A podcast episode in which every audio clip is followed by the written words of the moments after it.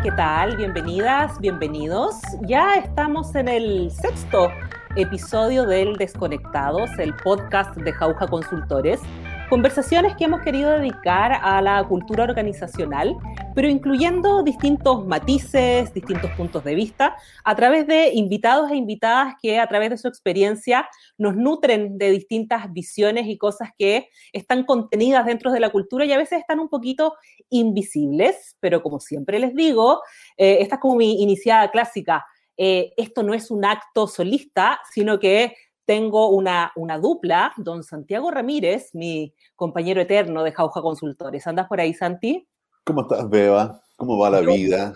¿Cómo te ha tratado el, el, Delta? Wow, recién enterándome, ahí leyendo alarmas en los chats, eh, así como eh, nos vemos el 2025, ese ha sido el mood de, de, las amistades, así que nada, pues procesando ahí, era difícil pensar que no, que no iba a llegar, el mundo es global, la, no es tan fácil controlar las cosas, así que, pero nada, pues poniéndole, poniéndole, el hombro y... Entiendo que viene, claro, que viene Epsilon, Gamma y todo eso, y que el, el abecedario griego también es largo, así que tenemos para rato. Oye, eh, yo creo que esta, e, este encuentro de hoy va a estar entretenido porque además vamos a estar con eh, una colega. Y me parece entretenido decir, eh, colega, hace tiempo que no decía eso, ¿cierto? vamos a estar con una colega y que somos mayoría además, en un espacio que habitualmente está más dedicado a, o tenemos presencia más de personas vinculadas al mundo de la empresa. Pero es interesante porque vamos a estar con una gestora. Por favor, eh, Beba, Preséntanos a nuestra Bien, bien, me, me, subo las manos de, pura emoción. Em, siempre hemos ido emparentando el título cultura, que ha sido como el ancla, la palabra clave, y la hemos emparentado con innovación, educación, marca, etcétera, etcétera. Y esta vez vamos con cultura y cultura. Y para eso nos hemos hecho, pero de una invitada de lujo, Ana Silva, que es ni más ni menos una de las integrantes fundadoras, directora ejecutiva de la Fundación Santiago Off, que probablemente es uno de los proyectos artísticos más perdurables y yo me atrevería, me la juego al tiro nomás por exitosos del país. Cualquier cosa, iniciativa artística que logre sobrevivir más de una década, ya tiene ganado el, eco de decir que, es éxito. Pero no me quiero robar la, presentación de Ana. Ana, en el fondo, ha eh, aceptado nuestra invitación y como primer punto, Ana, despliégate con todo, cuéntanos quién eres, a qué te dedicas, eh, y nos abras ahí un poquito el mundo del, Santiago Off y las iniciativas en el fondo de cómo ustedes se han logrado plantar en el mundo de, las, de la industria creativa, ni más ni menos. Oye, primero que nada, gracias por invitarme. Lo que hablábamos delante, lo, lo importante que es hablar de, de cultura, de arte en estos tiempos, que la cosa está tan complicada. Em, bueno, yo soy Ana Silva, yo soy directora de producción de la Fundación Santiago Off. Em, este proyecto nace el 2012, o sea, el 2011, porque el 2012 fue nuestra primera, nuestra primera versión del festival. Entonces, nosotros somos una compañía de teatro que se llama La Fulana Teatro y Gestión, o sea, éramos La Fulana Teatro nada más, porque éramos actores y actrices, en donde había como un equipo interdisciplinario, donde habían dramaturgas, dramaturgos, directores, directoras, actrices, cantantes, músicos, entonces hubo como una conjugación de, de, talento y se armó esta, esta compañía, La Fulana Teatro, que en realidad yo entré después, porque Claudio Fuente y Carla Valle armaron la compañía, esto el año 2004, ponte tú, una cosa así como estamos en la escuela de teatro todavía, éramos todos de la escuela de teatro, y se arma esta compañía de teatro y se empieza a hacer mucho teatro, muy interesante. Lo, Claudio y la Carla trabajan las décimas, entonces era muy, son muy entretenidas sus obras porque son todas escritas en décimas, ¿cachai? Con mucha música. Y yo me hice, y, la, y, Claudio y Carla eran mis compañeros de la escuela y yo me hice como fanática de ellos, ¿cachai? Entonces lo iba a ver a todos lados y yo, pucha, yo les puedo ayudar en algo, yo les puedo hacer las luces, les puedo hacer cualquier cuestión ahí. Entonces cuando uno se mete en eso hasta que, hasta que termina actuando en la compañía.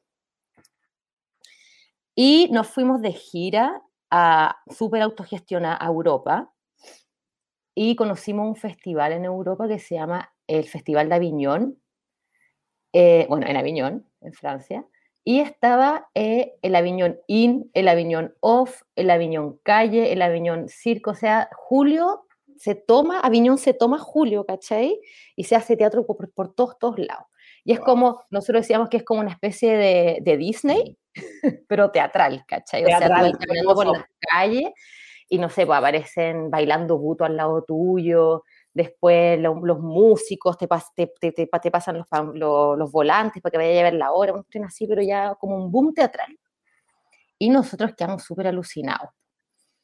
Y paralelo a esto, eh, nosotros teníamos como hartas ganas de hacer algo paralelo a Santiago Amil, que Santiago Amil un poco se comía todo el, el mundo teatral en enero, y si nosotros, por ejemplo, hacíamos teatro en enero y no estábamos dentro de Santiago Amil en esa época que estoy hablando de 2010, era súper, súper difícil aparecer en prensa. Mm, había como un monopolio.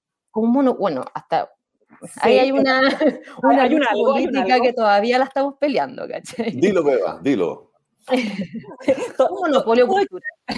Tipo, pero es que también forma parte de como de las problemáticas de, de, cualquier industria. A veces uno piensa que el arte está como exenta de, las problemáticas que son genéricas del mundo. Por alguna razón se cree que el arte y las personas que se dedican al arte son una especie como de extraterrestres que no tienen ni las mismas problemáticas, que no tienen que resolver las mismas cosas, y, no es así. Y, por ahí, de hecho, no, nos interesa indagar también un poco, Ana, porque, a ver, nosotros, para darte también un poco de, de contexto de quiénes son los que están al otro lado, en alguna medida eh, obedecemos un poco a la misma lógica por un asunto formativo. Ahí, Santiago, colega tuyo, actor. Yo no soy actriz, pero vengo del mundo audiovisual. Entonces, y Jauja también está formado por músicos, actrices, directores, directoras. Entonces, nos paramos desde ahí. Y algo que nos ha ocurrido eh, desde nuestro origen, que es más o menos el muy contemporáneo del Santiago Off 2011 por ahí, 2010, y es el tema de cargar con un cierto grado de estereotipo cuando nos presentamos a las organizaciones y decimos, mira, nosotros queremos hacer una intervención organizacional, queremos ayudarte a forjar una cultura, a trabajar tus valores, propósitos, etcétera, etcétera, pero a través de la disciplina artística. Y en realidad siempre fuimos vistos como, oye, pero los actores, las actrices, la gente audiovisual y los músicos, eh, esa gente es muy informal. Esa gente en el fondo, la gente creativa, no necesariamente es buena gestora, no son buenos administradores, entonces la parte ejecutiva queda un poco coja. Ustedes me imagino que también han tenido que abrirse camino como luchando un poco con ese estereotipo, ¿no? O sea, heavy, pues imagínate que la primera vez que hicimos el festival no cachábamos nada, lo único que sabíamos era actuar, ¿cachai?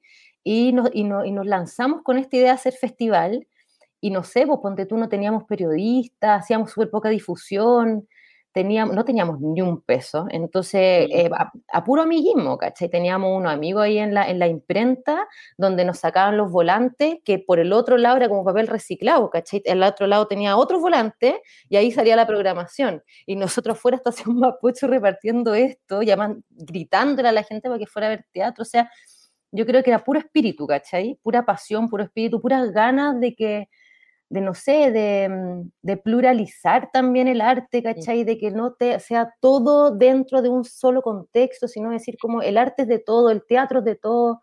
No, no, no tienes que ser una persona culta, intelectual para poder ver teatro, ¿cachai?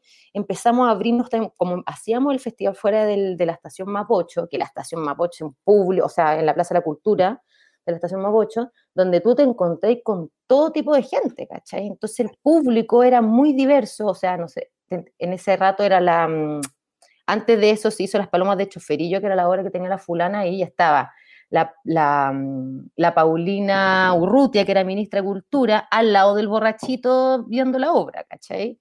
O sea, una diversidad, y eso era muy apasionante para nosotros.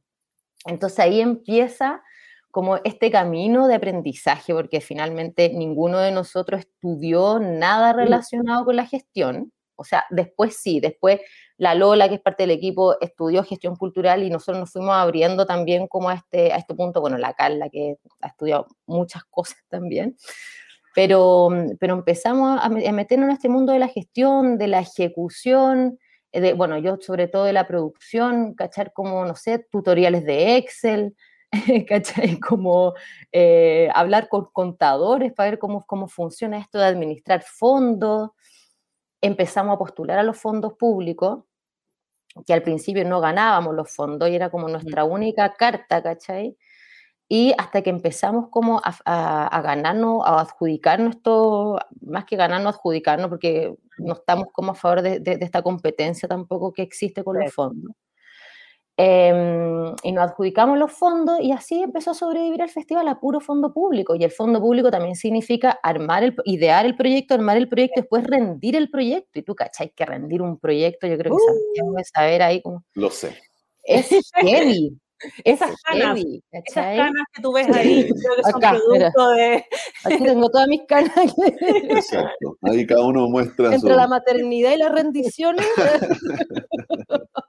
sí, es duro. No, y, y, además, efectivamente, es un trabajo que requiere que uno se vincule incluso con temas, diría yo, porque así como está el prejuicio de, de un mundo hacia el mundo del, arte, también está nuestro propio prejuicio, ¿no? De decir, no, sabéis que yo, qué lata los contadores, qué lata esto otro, como que, ugh, saquen eso de encima. Y resulta que de pronto te das cuenta de la necesidad de tener a alguien que es súper ordenado, súper cuadrado, ¿verdad? Y que tenga, tiene todo.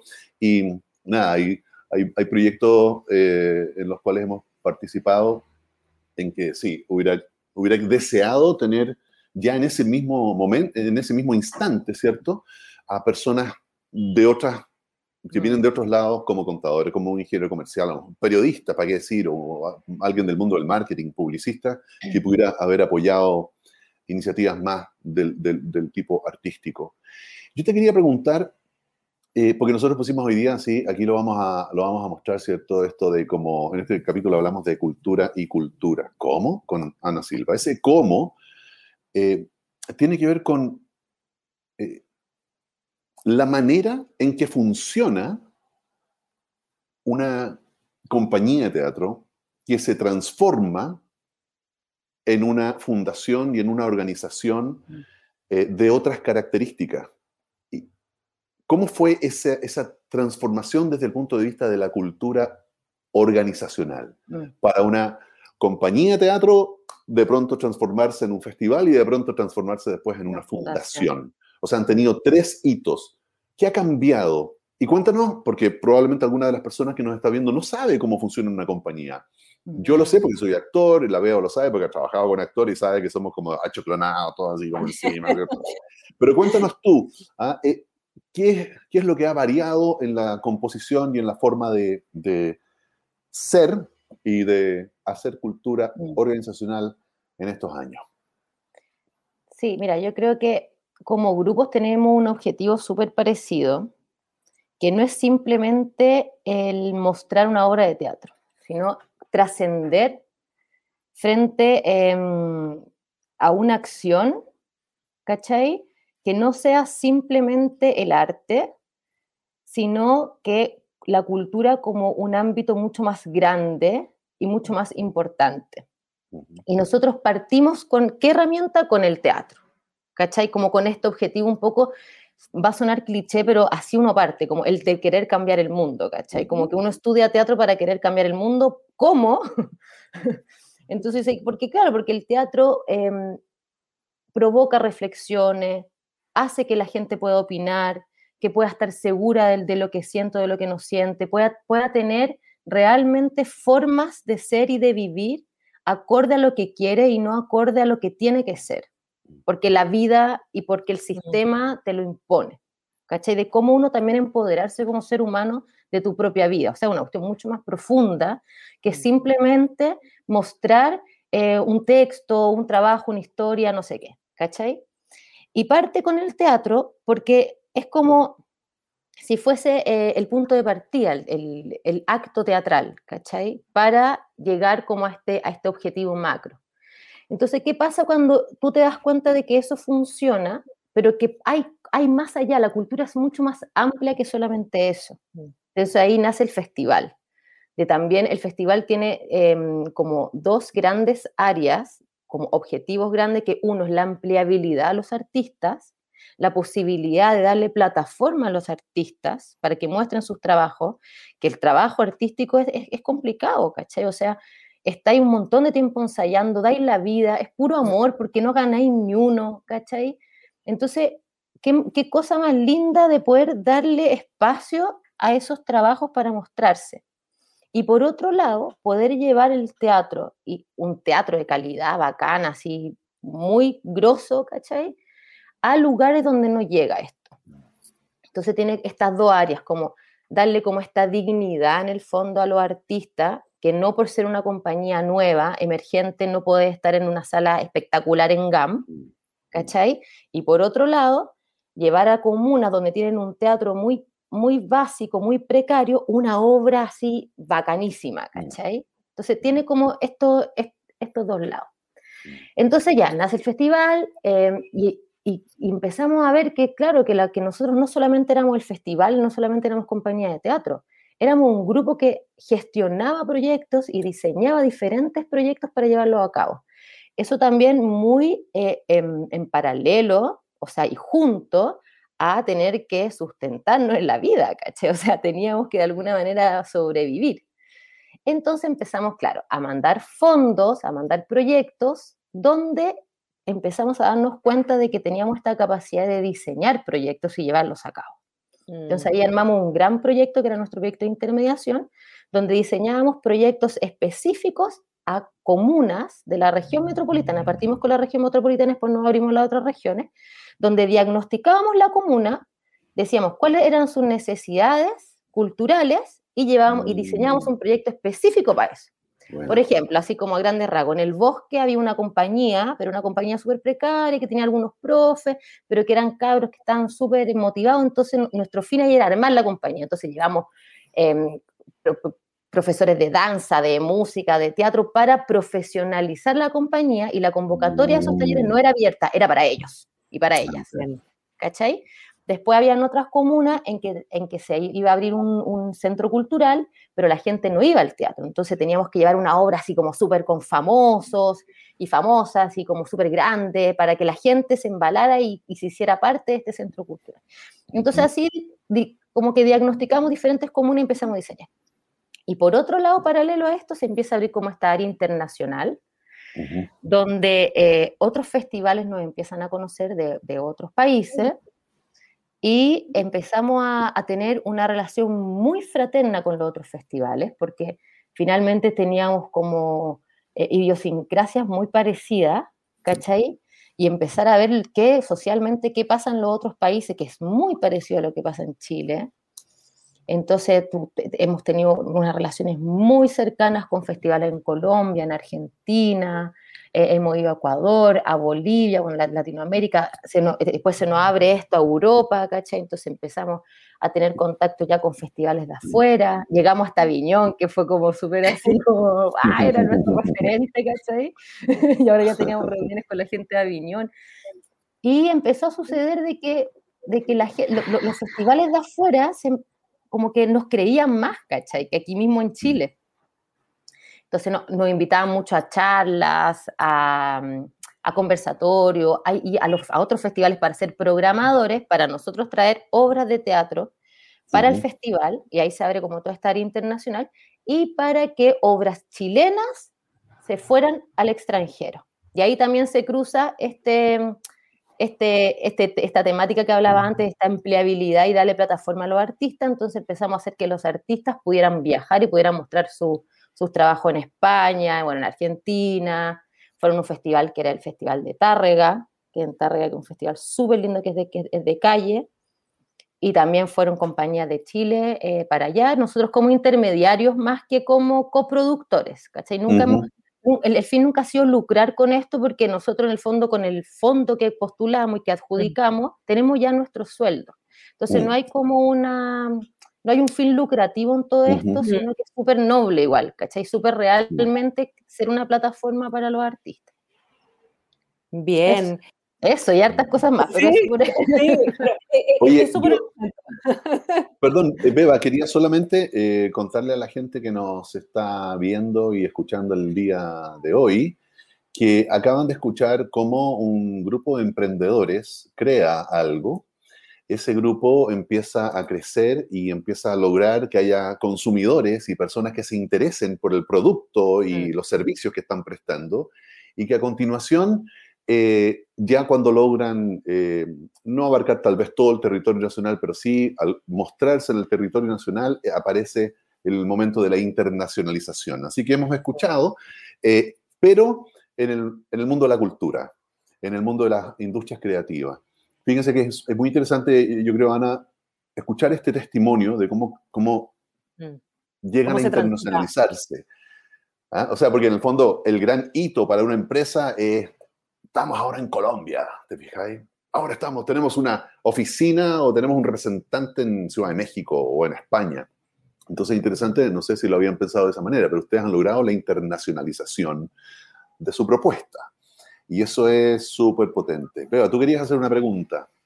No, era, era como un, comentario, es un poco en la misma línea que, estabas hablando tú, Santi. El, el, relato de Ana, en el fondo, me remite a una estructura que, claro, son temáticas distintas, pero que obedecen a unas lógicas que yo creo que están emparentadas. Ana nos conversaba que una de las líneas en el fondo que Santiago Off em, como que identificó y en el fondo eh, desde ahí hizo surgir su, su proyecto tenía que ver con la identificación de ciertas necesidades, que yo te diría que es el punto base casi de cualquier proyecto, el poder identificar una falencia, una ausencia, algo que no está del todo desarrollado, y es sumarse a la característica particular de esa audiencia, y, la cultura organizacional tiene mucho de eso. El diagnóstico va en función de las características de un grupo humano con sus propias necesidades y complejidades. No es un genérico. La manera, en el fondo, que uno tiene de abordar para que, entre comillas, un proyecto vea la luz y tenga algún grado de éxito o sentido, es eso, es identificar un grupo humano con sus propias características. Y eso está súper presente. Y por eso decía al comienzo, pasa este fenómeno como absurdo, yo diría, que es que se deja al margen la el, tema del arte y de la creatividad como si se moviera por móviles distintos. Y lo otro, que ahora ya lo voy a transformar en pregunta, porque en el fondo eh, como que, como que me puse cotorra, eh, es que Ana nos comentaba también que el móvil que hay detrás en la génesis, digamos, del Santiago Off, era mucho más que poner una, en escena un texto o una obra, sino que tenía que ver con el feeling de lo que finalmente provocan las personas estar expuesto a contenido de, arte, lo que significa la, experiencia y que eso moviliza, genera una reflexión, una mirada crítica del mundo y también nos permite tomar contacto con, con la fantasía, con los anhelos y en alguna medida ir contracorriente de lo que supuestamente nos toca hacer en esta vida y podemos ser efectivamente quienes queramos ser. Entonces, desde ese punto, Ana, quiero que nos comentes, y esto es como casi como me gustaría que aquí estuvieran atentos toda la gente que trabaja en empresas más tradicionales, qué cosas tiene el arte que pueden ser acogidas por las empresas más tradicionales para movilizar a su gente, la sensibilización, la emoción, la reflexión. Sí, sí, mira, em, mira, es, bonito lo, que, lo que vamos a conversar, porque acá tiene que haber una cuestión superhumana. Partiendo con, el tema de la cultura, que es distinto a lo que es el arte. ¿cachai? Hay mm. que tener ojo con eso. Entonces, el arte en el fondo es como un mecanismo, lo que también es como una opinión personal, ¿cachai? Es un mecanismo para llegar a que la cultura em, cuaja, ¿cachai? Y, y podamos hacer que la cultura sea como un vehículo para el buen vivir de las personas. Mm. ¿Ya? Porque hay un montón de cosas que son culturales, ¿cachai? Pero no por eso son cosas que uno está de acuerdo. No porque sea culturalmente hablando, uno dice como no, pero esto tiene que ser así. Hay un montón de cosas que, que, no, que son culturales, pero que tenemos que tener la capacidad de poder cambiar esas cosas culturales. Mm. ¿Cachai? Y el arte creo yo que es como un vehículo para poder también llevar esto a cabo. Disculpe, te, quería pedir que nos dieras un ejemplo antes de, un ejemplo de esos temas culturales que, señalas que, hay que cambiar, ¿ah? que, tú consideras que hay que cambiar, como para tener claro así de... como, como por ejemplo la jerarquía en la empresa, sigo volviendo a lo que me están preguntando. Es súper cultural que es una jerarquía en la empresa, ¿no es cierto? Que esté el jefe, que estén, estén los empleados, que estén los obreros, ¿cachai? Y culturalmente el jefe manda al obrero, ¿no es cierto? Ahora, el cómo hacerlo es el tema, mm. ¿cachai? Porque yo no estoy diciendo que no haya jerarquía, pero el cómo cambiar esa cultura hace que las cosas también se vayan humanizando, ¿ya? Y el arte es como el vehículo también para poder entenderlo. ¿Cachai? Como por ejemplo, yo leo un texto en donde habla de la explotación laboral, ¿cachai? Y el jefe se puede dar cuenta a través de ese texto de, o esa obra de teatro o esa canción o eso, eso, ese arte, ¿cachai? Ese texto vinculado con el arte, donde él se siente identificado que sí está explotando laboralmente a, su, a sus trabajadores. ¿cachai? Esto es un ejemplo igual, como dentro de miles que podemos, que podemos ver. ¿cachai? Como que esto es muy de cuento. Entonces, el cómo él también a través del arte se puede dar cuenta de que, claro, culturalmente él es el jefe, pero que la otra persona también es persona y, también puede haber un, un trato horizontal entre ellos. ¿Cachai?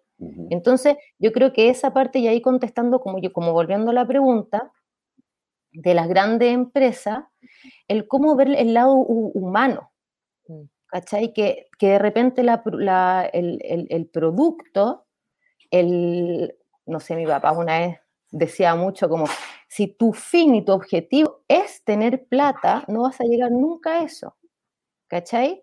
El objetivo es otro y la plata y la productividad es una consecuencia de ese objetivo macro. Mm. ¿Cachai? Y el objetivo es mucho más macro que tener una buena producción. ¿Cachai? El objetivo finalmente es que la, me imagino yo que la empresa puede, puede hacer, eh, tener visual, visibilizaciones internacionales, que puede tener éxito, que puede hacer que la gente em, prefiera ese producto por tal y tal razón y todo lo que conlleva eso, que el, éxito económico es una mm. consecuencia. Pero si nuestro fin es un éxito económico, eh, creo que como que todo lo otro se pierde. Pues. Entonces, ¿qué pasa? Los trabajadores se te empiezan a ir de la empresa, em, empiezan a tirar millones de licencias porque están cansados de trabajar ahí. ¿Cachai? Si tú estás viendo que tus trabajadores están trabajando tanta cantidad de horas y están todos súper cansados, raja de tanto trabajar, chao, les bajáis la hora, así otras, en, en, el teatro hay muchas acciones de responsabilidad social donde se hacen actividades para los trabajadores, que nosotros también lo, hemos intentado harto hacer, pero es difícil que las empresas pesquen porque están súper como alejadas al, mundo artístico. Pero es, por ejemplo, que se nos ha ocurrido varias veces como eh, más allá como de llevar la obra de teatro a, las familias, que también es, es, provocarle una instancia, pero ¿de qué se va a tratar esa obra de teatro que le voy a llevar a esos trabajadores y a esas familias? Que no es solamente diversión. Mm. También eh, el, mensaje puede estar en el que, en que eh, esta obra de teatro tanto lo pueden ver los trabajadores como los gerentes y como los jefes, y la temática y el mensaje es transversal, por lo tanto, hay como una unión, ¿cachai? En ese momento. Entonces, como que ahí hay varias, hay varias cosas donde el arte también puede hacer de que, la, de que los trabajadores, sobre todo los jefes, eh, humanicen a la, mm, el sistema, que yo mm. creo que es súper importante eso, ¿cachai? Sí, yo vengo a darle como la, toda la razón a, Ana em, y te voy a contar un poco de, como de, mm, de, nuestra mirada al respecto y las cosas que hemos hecho al respecto.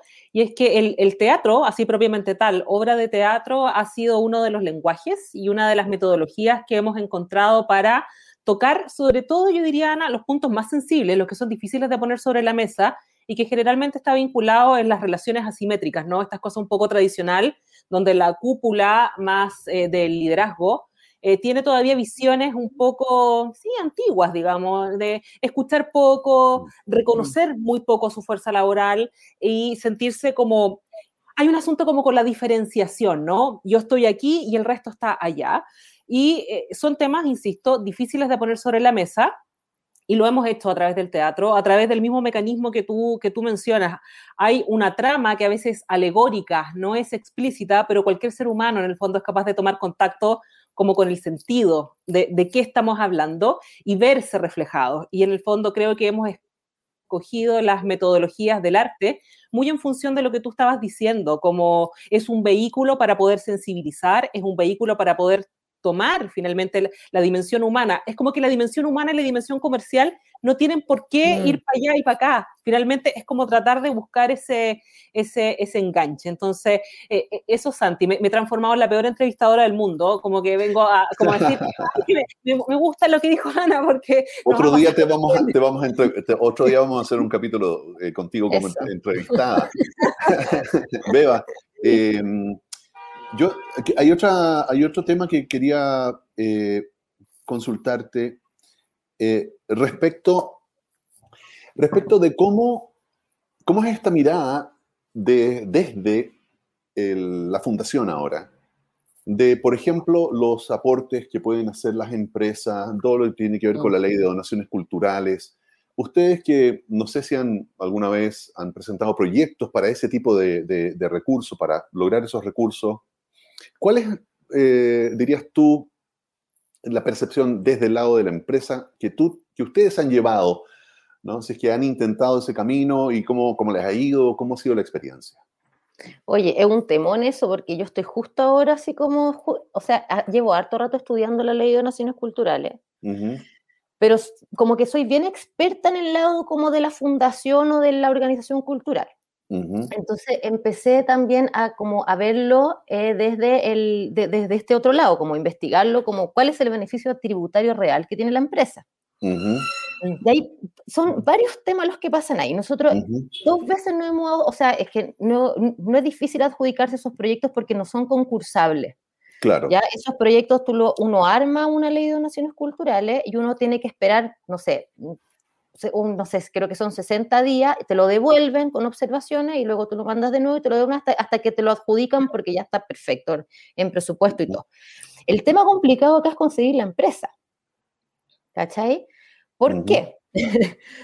porque lo primero es súper eh, enredado. Es súper, súper enredado el tema de los porcentajes y que tiene el, que tiene mucho, bueno, que tiene que ver con la utilidad de un porcentaje de las utilidades, pero tiene un tope máximo, mm. ¿cachai? Entonces, finalmente, cuando las empresas son muy grandes, a la empresa tributariamente la puede beneficiar.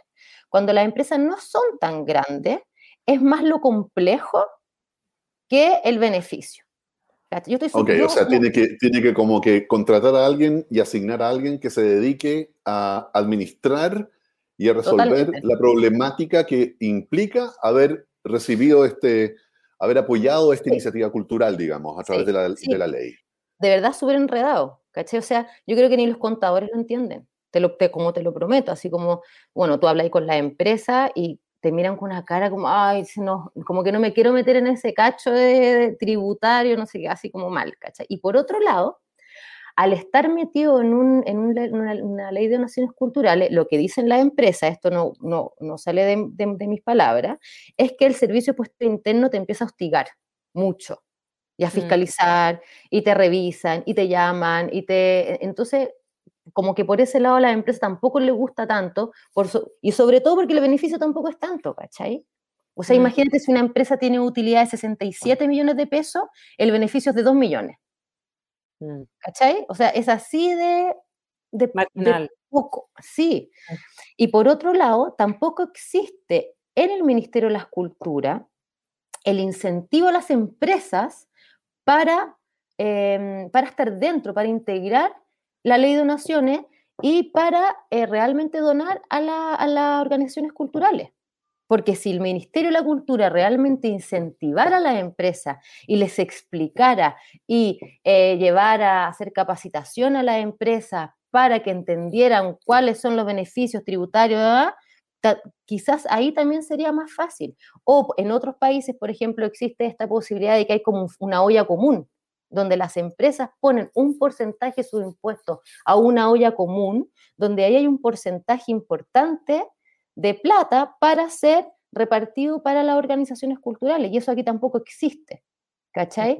Entonces, yo creo que aquí estamos como súper en pañales eh, del beneficio empresarial que puede, que puede existir, que yo creo que sería súper importante. La otra vez también lo conversábamos en, en, Brasil. Existe una organización muy grande que es el CESCI, que em, los los trabajadores ponen parte de su impuesto a este gran fondo y este gran fondo eh, eh, tiene, tiene beneficios de salud, de educación, de cultura, de arte, etc. Y gracias a estos fondos han hecho teatros, centros culturales, centros de residencia, o sea, es una cuestión como que realmente es un modelo de negocio que sí se podría implementar, ¿cachai? Que las empresas sí podrían implementar, pero bueno, claro, y hay un tema político también que habría que, que trabajar, ¿cachai? Porque, porque claro, no hay ningún incentivo político a las empresas para que puedan hacerlo. Realmente las empresas no tienen idea de qué se trata esto y pocas empresas, bueno, Santiago Miles de las, es de las pocas organizaciones culturales que tiene la ley de donaciones culturales porque son empresas gigantes. Mm. O sea, Sura, la minera escondida. No, claro, ya. O, o, también está el, Corp Artes también tiene beneficio de la ley de donaciones, bueno, y, hay, hay, varios, pero son empresas gigantes, gigantes, que por otro lado, que también esto es algo súper personal, tenéis que tener como algún pituto, un familiar, el tío, el amigo, el primo, ¿cachai? Para poder hacerlo. Nosotros tenemos unos amigos que son los de Pan Mostacho, no sé si conocen Pan Mostacho, son muy amigos de nosotros, y que también el otro día estábamos hablando como, oye, la cuestión de la ley de donación, y yo, y yo le digo al Pierre, que es mi amigo, le digo, Pierre, yo voy a averiguar bien esta cuestión para ver qué, qué beneficio tributario tienen. Averigüé toda la cuestión y fue como, es mejor que nos regalen pan, les sale mejor que nos regalen pan a que, a que nos den plata a través de las donaciones culturales porque va a ser un cacho para ustedes finalmente. Pero si esto uno lo hace en una empresa muy, muy, muy, muy grande, si Pierre tuviese una empresa, un, claro, una escondida, ¿cachai? Sería mucho más fácil. Bien, bueno, la, política siempre anda pegando en el palo aquí y es ineludible, ¿eh? o sea, todo lo que tenga que ver el, la, la, conversación entre arte, cultura, empresa privada, hay una mediación donde supuestamente uno esperaría que es el Estado, ese ente, que sea el facilitador del, encuentro y no ha sido la única eh, dentro de estas conversaciones que, lo ha puesto sobre la mesa, de la, de la falencia de lo público finalmente. Ahí hay una cosa que ya a nivel cultural país, si queremos usar la palabra nunca más bien empleada, hay una cosa cultural país que está muy, muy al debe. Y metiéndonos un poco en, esa contingencia, Ana, ya llega a ser como una especie de, de cliché, pero es ineludible.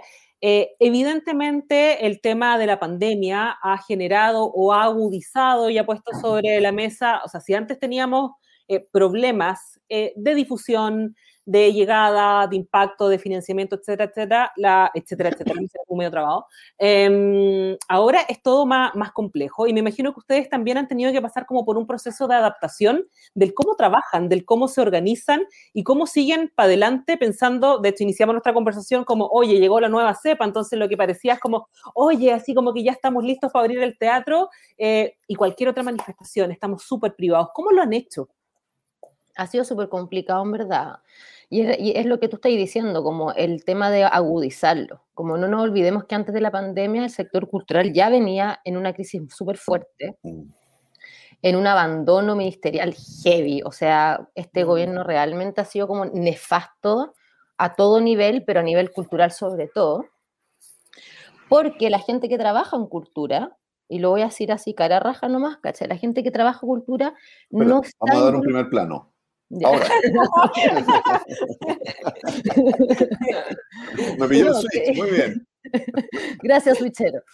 No, que digo que la gente que trabaja en cultura eh, no está involucrada en, el, en, el, arte realmente, no sabe realmente lo que está pasando por dentro.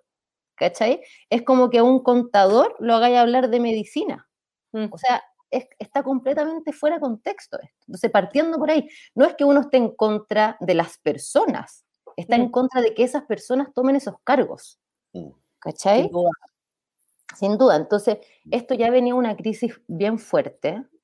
O sea, a nivel, imagínate que los artistas tienen que postular todo a fondos públicos, todo, o sea, no hay, no hay ninguna garantía de nada, o sea, es realmente un tema muy complicado. Y ahora con el tema de la pandemia, que hubo como algunas propuestas de, mm, de soluciones, pero en el ministerio realmente está la cagada. O sea, la gente está tan estresada que, eh, que ya no, que, no que, están en el ministerio durante una semana, dos semanas y renuncian y cambian a las personas y hay que explicarle todo de nuevo lo que tienen que hacer y así van renunciando. Mm. Nosotros tenemos proyectos del 2016 que todavía no se revisan. Del 2016. O sea, imagínate, nosotros rendimos los proyectos y sabemos que no van a ser revisados hasta cinco años más, por lo menos cinco años más. de verdad tienen, eh, tienen un desorden, pero impresionante. Y el tema de la pandemia, claramente, ha sido bien fuerte, sobre todo por esto de, que, no se puedan abrir los teatros, de que, de que, de que esté todo, más allá de que esté todo cerrado, está como todo prohibido, ¿cachai? Porque ni siquiera podía ir a la calle a hacer teatro.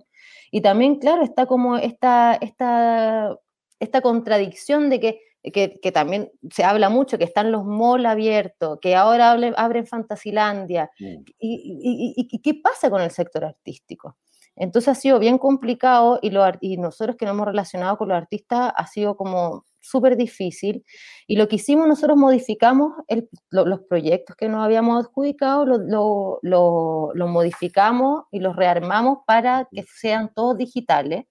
Es otro tema también, ¿caché? Porque porque el mundo digital no sabemos cuántos beneficiarios tiene realmente. O sea, a ti te pueden decir que esto lo están viendo siete personas y después el día siguiente que lo vieron 100 y el día siguiente que lo vieron 700 y el 1000.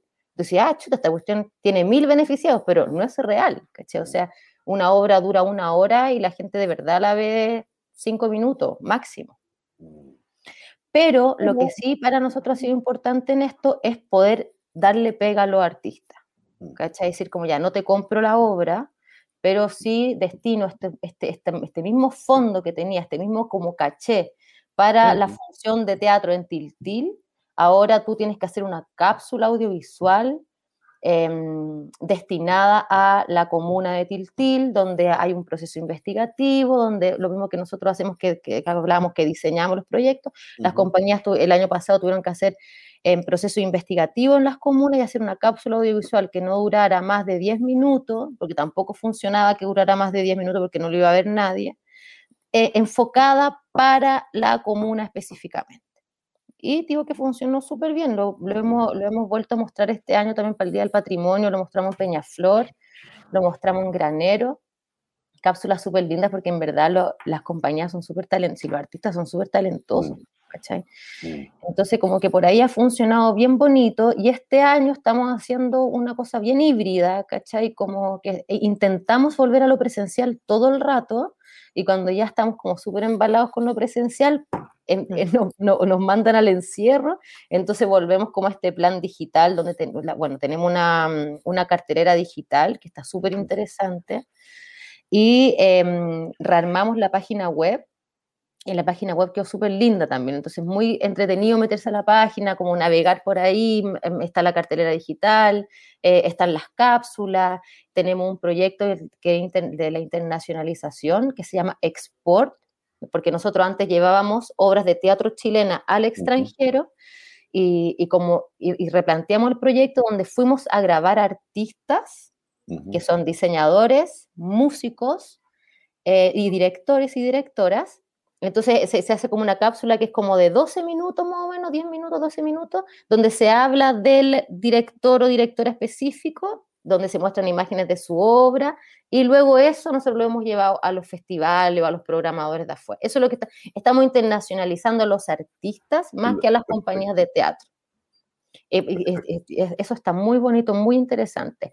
Y tenemos un equipo audiovisual que, que son muy seco, muy, muy, muy, muy seco y que yo creo que ellos no han hecho también como el no caer, ¿cachai? El que las cosas digitales puedan ser así como una calidad muy bacana. Sí, eh, es interesante porque hoy, hoy día yo estaba hablando con una, una, amiga que en la mañana, que ella tiene su hija que está estudiando teatro, entró primer, a primer año el año pasado, en pandemia, y está estudiando ahora en pandemia, y me contaba algo sorprendente, que resulta que son tres compañeras que replicaron la escenografía. Entonces generan la ilusión de que están las tres juntas. ¿no? Entonces ah, miran para allá y, cambia el plano. O sea, hay una. Hay muchas cosas que se pierden, ¿no? Pero ahí tal vez esto también está permitiendo que, por ejemplo, nos acerquemos a otros lenguajes y no me cabe la menor duda que van a aparecer otros lenguajes a partir de esto y que en algún minuto se va a llamar videoteatro, o no sé cómo diablo se va a llamar, ¿cierto? Pero que va, a haber algo ahí. Eh, en la página web, yo la, estuve mirando el otro día y también estuve investigando en LinkedIn y todas esas cosas que uno hace antes de, tener una entistada, ¿no? Así como psicopateando, ¿no? Y a la página web me encantó, está preciosa, así que ahí la tenemos para que entren. Ya, ¿cómo podemos acceder a esos contenidos? ¿Son gratuitos? ¿Tengo que pagar? Eh, ¿Me lleva a otra parte? Cuéntanos un poco para que las personas que están aquí con nosotros ahora viéndonos, estas 650 mil personas que están junto a nosotros, nuestros beneficiarios, puedan acceder a los contenidos. Sí, mira, ya es www.santiago.com y hay un, hay un link ahí que se llama cartelera digital. Entonces uno pincha y hay un sistema que es paga lo que puedas, que es de tres lucas para arriba. Nosotros siempre hemos tenido como em, esa, esa, política accesible de precio, que el, el, festival, por ejemplo, siempre la entrada vale tres lucas. O sea, lo primero era, era cero, después fueron dos lucas, después fue 2.500, después lo dejamos en tres lucas. Entonces, todos los espacios que quieren estar dentro del festival tienen que acogerse a esa política de accesibilidad. ¿cachai? Que la obra, aunque sea una obra así taquilla, que en la vida real vale 12 lucas, en el festival tiene que valer 3, ¿cachai? Y, em, y claro, y tiene este sistema pago lo que puedas, que es desde 3 mil pesos. Ahora, porque otra vez también tenemos mucho contenido gratuito, eh, muchas veces, como sobre, todo cuando trabajamos con, eh, actividades para las comunas, que están enfocadas la difusión para la comuna, pero finalmente nosotros hacemos una difusión generalizada, esas son gratuitas. Yo ayer vi Granada, y está súper súper interesante. Y la, y la otra, la, em, la de demasiada libertad sexual, esa la voy a ver hoy día. Eh, estamos en junio, como es el mes de de la diversidad sexual, en el fondo del, de este movimiento el GTV más. Todas las actividades que tenemos en junio son relacionadas con esta temática. Entonces tenemos seminarios, hicimos un taller con Rodrigo Arena, que un argentino transexual, bailarín, genial, genial, así. Y tenemos dos seminarios que son los jueves y hoy día es el tercero, artes visuales y VIH. Creo que hoy día, sí, jueves 24 de junio, ese es hoy día. Y eso también, bueno, todos estos seminarios son gratuitos, también están súper interesantes. Y aquí hemos tenido harto público porque, claro, como son también temáticas específicas, mm. eh, eso es muy interesante también ponerlo dentro de un contexto, como no, no tirar actividades al aire, ¿cachai? Como esta mm. obra porque sí, sino que esta mm. obra, estamos en el contexto de la... ¿cachai? Bueno, y aquí tenemos donde tú exportes eh, en, nuestra área internacional, la rebelión de las voces, es un ciclo de dramaturgia que llevamos haciendo que es más viejo que el, que el Festival Santiago Off, es más piola pero más viejo. Pero ahora, ahora acá creció mucho la rebelión de las voces porque ahora estamos asociados con... Esta es la rebelión. Es la rebelión de las voces. sí. Y es muy entretenido porque la rebelión de las voces es un ciclo de dramaturgia donde hay em, lecturas dramatizadas y seminarios de dramaturgia y generalmente estas lecturas dramatizadas que se presentan en la rebelión terminan siendo obras de teatro y eso es súper bonito ver cómo el proceso donde están los actores leyendo la obra así recién como salía al horno y un año después, ¡pum!, veía el montaje. Genial. Y, claro, y este, este lleva harto rato. Bueno, y ahora estamos con el ED, que el... Eh, ay, el ED, que es del, el, el, el como la Organización de Dramaturgia em, Contemporánea. El, ED se llama, ¿no? EDEC, EDEC. EDEC, perfecto, perfecto. Oye, bueno, está realmente preciosa la página. Felicitaciones sí, no, hay, ahí hay, hay, de todo en el fondo. Yo creo que el, que se aburre es porque quiere. Sí, eh, Sí, sí, porque bueno, tiene esa, e, e, esa mezcla de, contenido con entretención, que de repente mm. también son otras como de esas esos falsos dilemas, ¿no? Que la entretención no necesariamente es tan profunda, no, te lleva como ciertas reflexiones y aquí está como empíricamente puesto desde, desde otro lugar. Y me voy a poner dramática, Ana, yo soy a veces un poco, un poco dramática y voy a hacer la pregunta del drama. Um, en el fondo, después que, que ay, Santiago pone así como, a ver qué va a decir esta, qué, qué va a decir esta mujer. Con la parte que voy a tener que editar después. Claro. No, no, no pero en el fondo, ahora que hicimos una especie como de revisión rápida de la, de la web, de la web, perdón, del Santiago Off, y vimos un montón de ofertas temáticas, de contenido, como decías tú, puestas en un contexto, Eh, ¿De qué se pierde un país? ¿De qué se pierde una sociedad cuando no propicia que esto esté al alcance de todo el mundo? ¿De qué se pierde finalmente la, comunidad al que el Estado, por ejemplo, no sea un, activo promotor de iniciativas que genere, eh, por ejemplo, que las empresas se interesen en el tema de, de las donaciones culturales? ¿Cachai? ¿De qué nos estamos perdiendo? Mm. Sí, mira, yo creo que acá como que está mal, en, Chile está mal visto la palabra ocio. Mm. ¿Cachai? Como que uno cree que, como que uno relaciona el ocio con la flojera, uno relaciona el ocio como, como, eh, como que no está haciendo nada, ¿cachai? Sin embargo... disculpa, cuando he viajado a Europa una sola vez y francamente en realidad viajé a España y cuando llegué y vi que había una guía del ocio, yo dije, pero vamos, estos tíos se la pasan ah, y, y encima duermen siesta. Entonces era como, ¿qué es esto? Y, y, luego empieza a decantar, ¿no? El ocio es el espacio libre.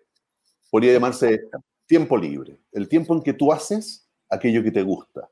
Disculpa que te haya interrumpido, quería contar eso que no tiene ninguna relevancia. No solo me interrumpiste, sino que aportaste y sumaste mucho. Muchas gracias. Porque finalmente el ocio es el espíritu, ¿cachai? Y para, y para llenar el espíritu necesitamos socio. Y si no tenemos socio y no llenamos el espíritu, no dan ganas de vivir, ¿cachai? Entonces, lo importante que es el ocio para la vida es lo que realmente hace de que tú tengas un buen vivir, ¿cachai? Entonces, eso es lo complicado de, por ejemplo, en este momento pandémico, que los teatros están cerrados y que es muy difícil como esta, este, este mundo del ocio, porque, ah, porque finalmente si no estáis trabajando, estáis haciendo aseo, y si no estáis haciendo aseo, estáis estudiando otra cosa. Como que mm. falta ese momento de cuál es el momento que te llena el espíritu. Y yo creo que eso es lo que tenemos que buscar, ¿cachai? Y por eso es tan importante para las empresas involucrarse en, en, los procesos culturales, en los procesos artísticos, mm. porque es, es aportar en, en revivir el espíritu de las personas que está tan apagado, que está tan abandonado, ¿cachai? Mm. Que, que en este país se habla como de arte tan eh, despectivamente. Tan poco importante, siendo que es tan importante como el resto de las profesiones, el resto de, la, de las acciones, que, insisto, que es llenar el espíritu, ¿cachai? Que es, mm. es, es tener alegría de vivir, y qué difícil es tener alegría de vivir en momentos tan difíciles como estos, ¿cachai? Mm.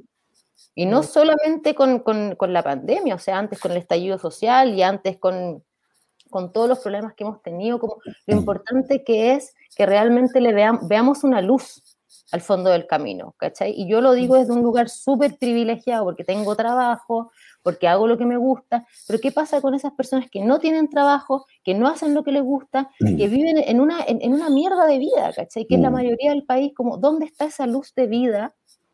¿cachai? Y cómo nosotros aportamos para entregar una luz, aunque sea enana, ¿cachai? Mm. A, las personas. Y una esperanza también. Oye, yo, nosotros tenemos una pregunta que es, eh, como eh, ya en, el cierre, digamos, cuando nos acercamos al cierre, que es, eh, ¿Cuál es la pregunta que nunca te han preguntado, pero que te gustaría que te hicieran? ¿Ya? Y a mí me gustaría complementarla, pero espérate, dale nomás, piénsalo un poquito. Piénsalo un poquito. Y, y yo voy a, alargar un poquito acá. Me gustaría complementarla con, si fueras constituyente y, tuvieras que hablar de cultura, o tuvieras que plantearte como, ¿cuál sería la, la no la ley, ¿cierto? No, pero tampoco hay que redactarlo, pero ¿cuál sería lo que a ti te gustaría materializar en la nueva constitución que, mm. nos va a regir? Entonces son dos preguntas en uno. Sí, estuve en un proceso constituyente porque trabajé con Andrea Gutiérrez. Ah, bien, perfecto. Es mi amiga, mi candidata. Ay, voté por ella. Ah, Ay, que... La patrociné. Me mejor, me caes mejor ahora.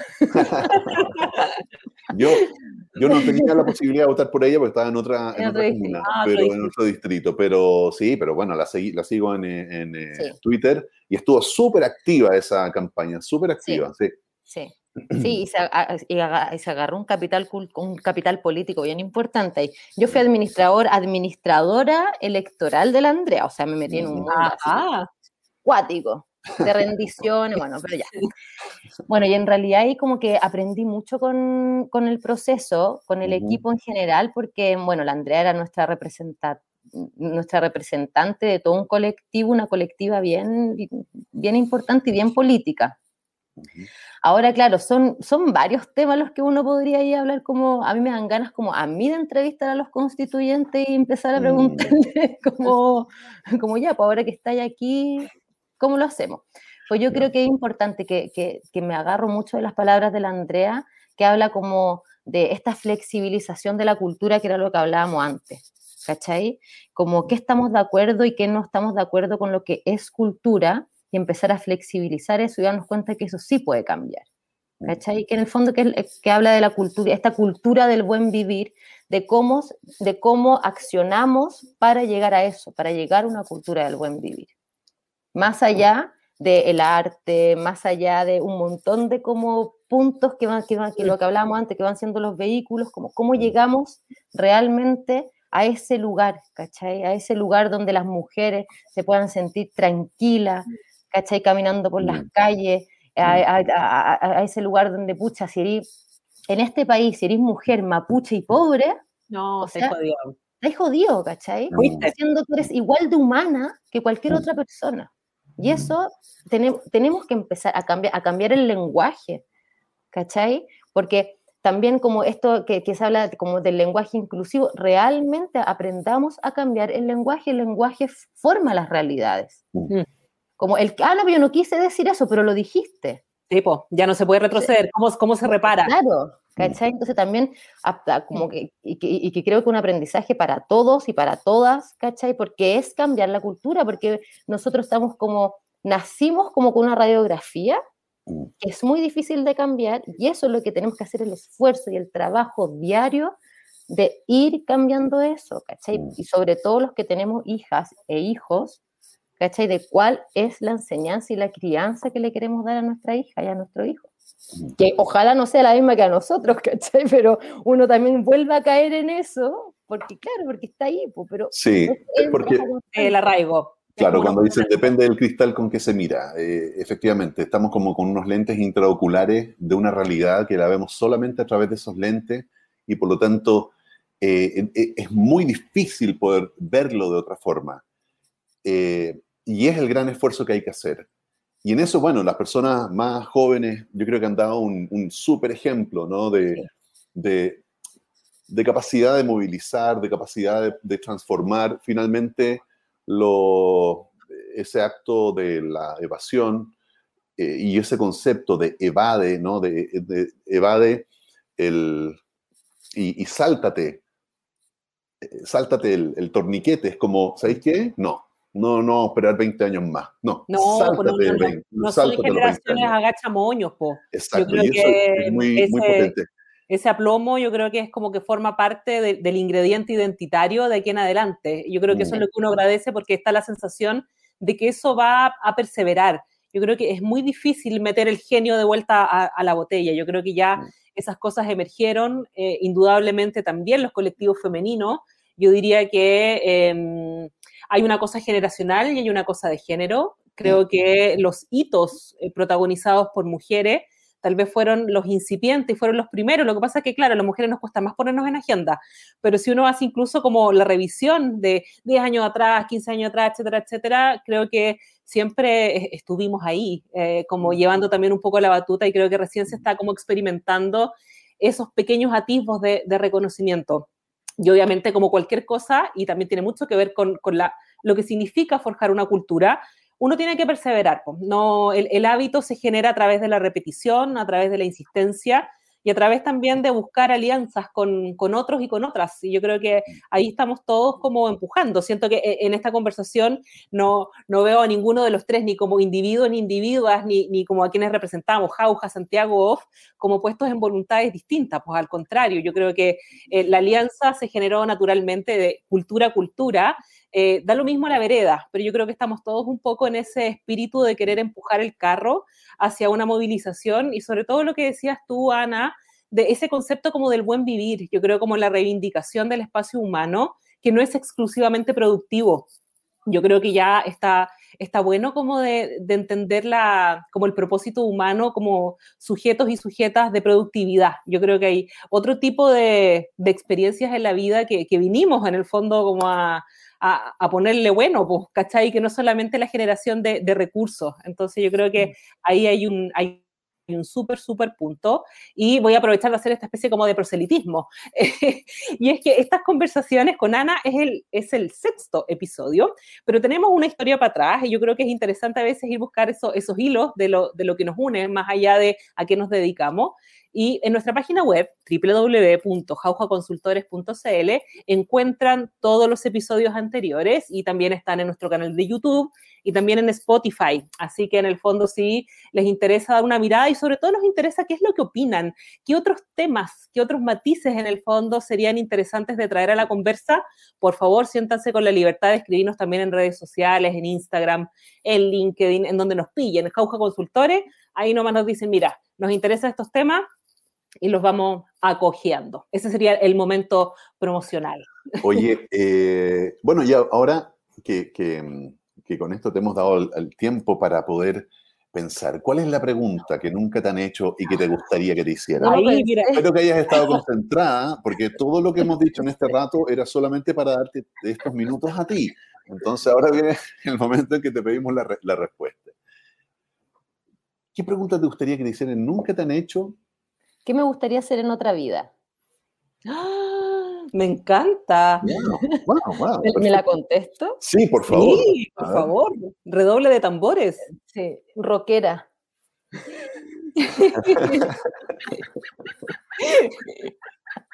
una, vez soñé, una vez soñé que era rockera y que estar en, un escenario así lleno público y yo tocaba la guitarra y cantaba. Maravilloso. Es que, es que, como que ya no fui, ¿cachai? Como que igual cuando chica decía, yo quiero ser rockera, quiero ser rockera, y como que ahora ya es para otra vida, ya. ya me da, ya no sé si ya me da. imagínate, imagínate que queda, que queda para el resto. Oye, eh, genial, genial, rockera, súper. Yo creo que es una súper buena, una carrera maravillosa. No tengo nada de rockera, nada. Soy terrible perna. Pero puedes, crear otro, otro, otro movimiento. Ahora, eh, ahora está la cultura de nichos, ¿cachai? Entonces tú puedes ser la rockera de los pernos. O sea, como se puede, se puede.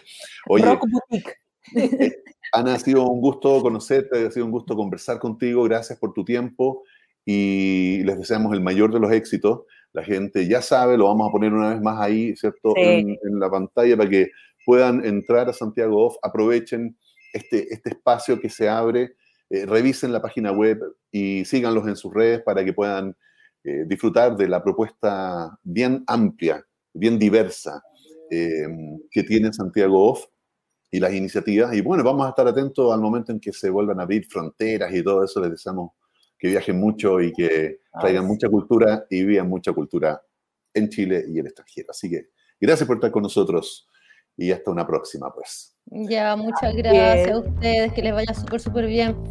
Un abrazo a todos y santiago.com ahí para ver la cartelera. Vale. Pues. Nos despedimos entonces, Beba, que estés muy bien, chao Ana.